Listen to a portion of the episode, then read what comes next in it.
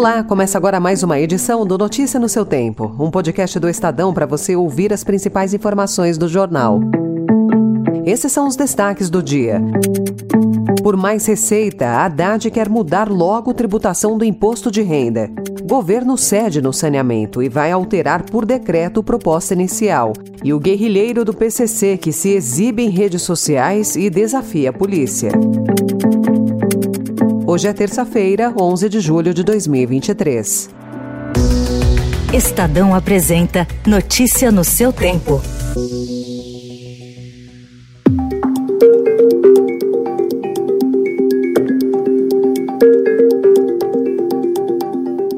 ministro da Fazenda, Fernando Haddad, não vai esperar a conclusão da tramitação no Senado da reforma dos impostos sobre o consumo para enviar ao Congresso a segunda etapa da mudança. Essa segunda etapa vai tratar dos tributos sobre a renda. A decisão de apressar a mudança no IR se deve à necessidade do governo de incluir no projeto de orçamento de 2024 as medidas que possibilitarão o aumento de arrecadação e o cumprimento da meta de déficit zero nas contas públicas prevista no arcabouço fiscal. O governo quer voltar a tributar lucros e dividendos recebidos por pessoas físicas e cortar renúncias fiscais concedidas no imposto de renda. Para vigorar em 2024, as medidas têm que ser aprovadas até o fim do ano.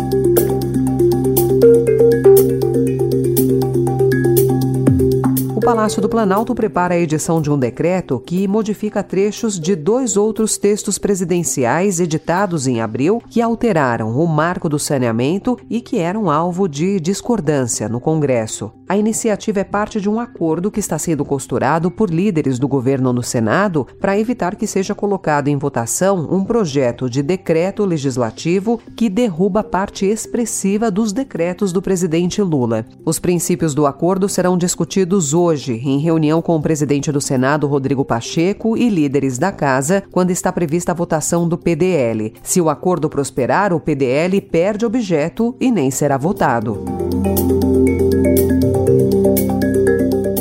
Boom de apostas em torno do setor de inteligência artificial após o advento do chat GPT levou a Nasdaq ao melhor desempenho semestral desde a década de 1980. No primeiro semestre, a bolsa americana acumulou ganhos de 32%. É o melhor resultado em 40 anos.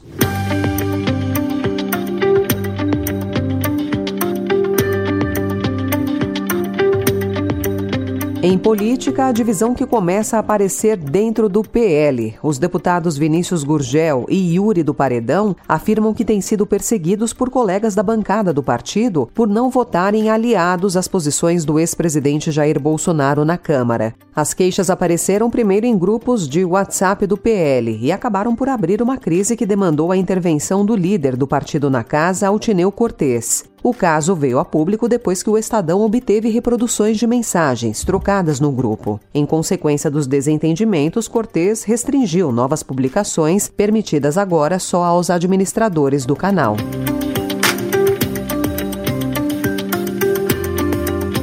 Hoje, o Estadão também detalha como um guerrilheiro do PCC está desafiando a polícia com vídeos postados em redes sociais. Foragido há 17 anos, Keiko, um dos chefes da segurança da facção criminosa, usa perfis para divulgar vídeos de combate. A história de André Luiz dos Santos se confunde com as lendas criadas em torno do nome dele. Nos últimos anos, ele atirou em policiais, quase derrubou um helicóptero da Polícia Militar e chegou a se esconder, segundo a Polícia Civil, na Bolívia. O Grupo de Atuação Especial e Repressão ao Crime Organizado acredita agora que ele está de volta à Mata do Mangue, ao redor do Porto de Santos, onde é um dos chefes de segurança do tráfico internacional de drogas mantido pelo PCC. Notícia no seu tempo. As principais notícias do dia no jornal O Estado de São Paulo. E em 20 segundos, Turquia retira veto e abre caminho para a Suécia entrar na OTAN. A morte de uma torcedora do Palmeiras e a livraria, que vai dar voz aos imigrantes de São Paulo. Olá! A aposta da Automotiva Estelantes aqui no Brasil é sua plataforma de mobilidade inteligente e sustentável, a Bioelectro. Ela aproveita o que há de melhor na matriz energética do nosso país. Saiba mais nos canais do Mobilidade Estadão. Até lá!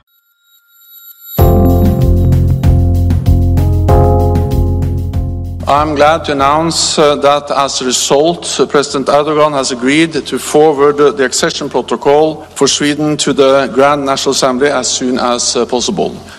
Às vésperas da abertura da cúpula da OTAN na Lituânia, a Turquia concordou ontem em abrir caminho para a entrada da Suécia na aliança, uma mudança repentina de opinião do presidente turco Recep Tayyip Erdogan. A notícia foi dada pelo secretário-geral da OTAN, Jens Stoltenberg. Não ficou claro o que Erdogan conseguiu em troca. Stoltenberg apenas disse que Suécia e Turquia continuarão a cooperar na luta contra o terrorismo, que os suecos trabalhariam para colocar os turcos dentro da União Europeia e declarou que a OTAN se comprometeria em indicar um coordenador especial para o contra-terrorismo.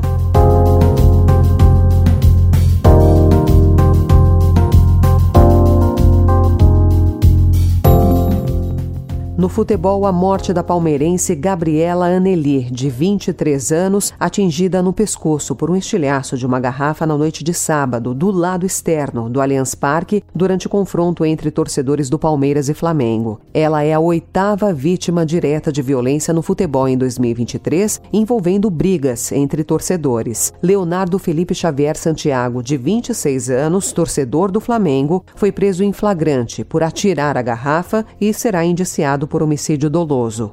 Palmeiras, Corinthians, São Paulo e Santos divulgaram nota conjunta pedindo o fim da impunidade a criminosos. Notícia no seu tempo.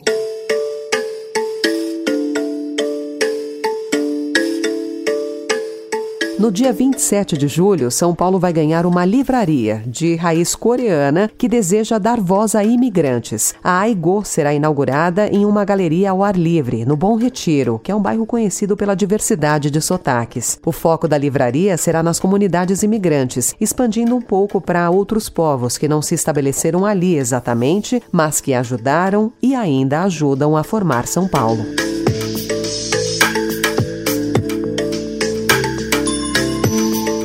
Essa foi mais uma edição do Notícia no seu Tempo, com apresentação e roteiro de Alessandra Romano, produção e finalização de Mônica Herculano. O editor de núcleo de áudio é Manuel Bonfim. Obrigada pela sua escuta até aqui e até amanhã. Você ouviu Notícia no seu Tempo.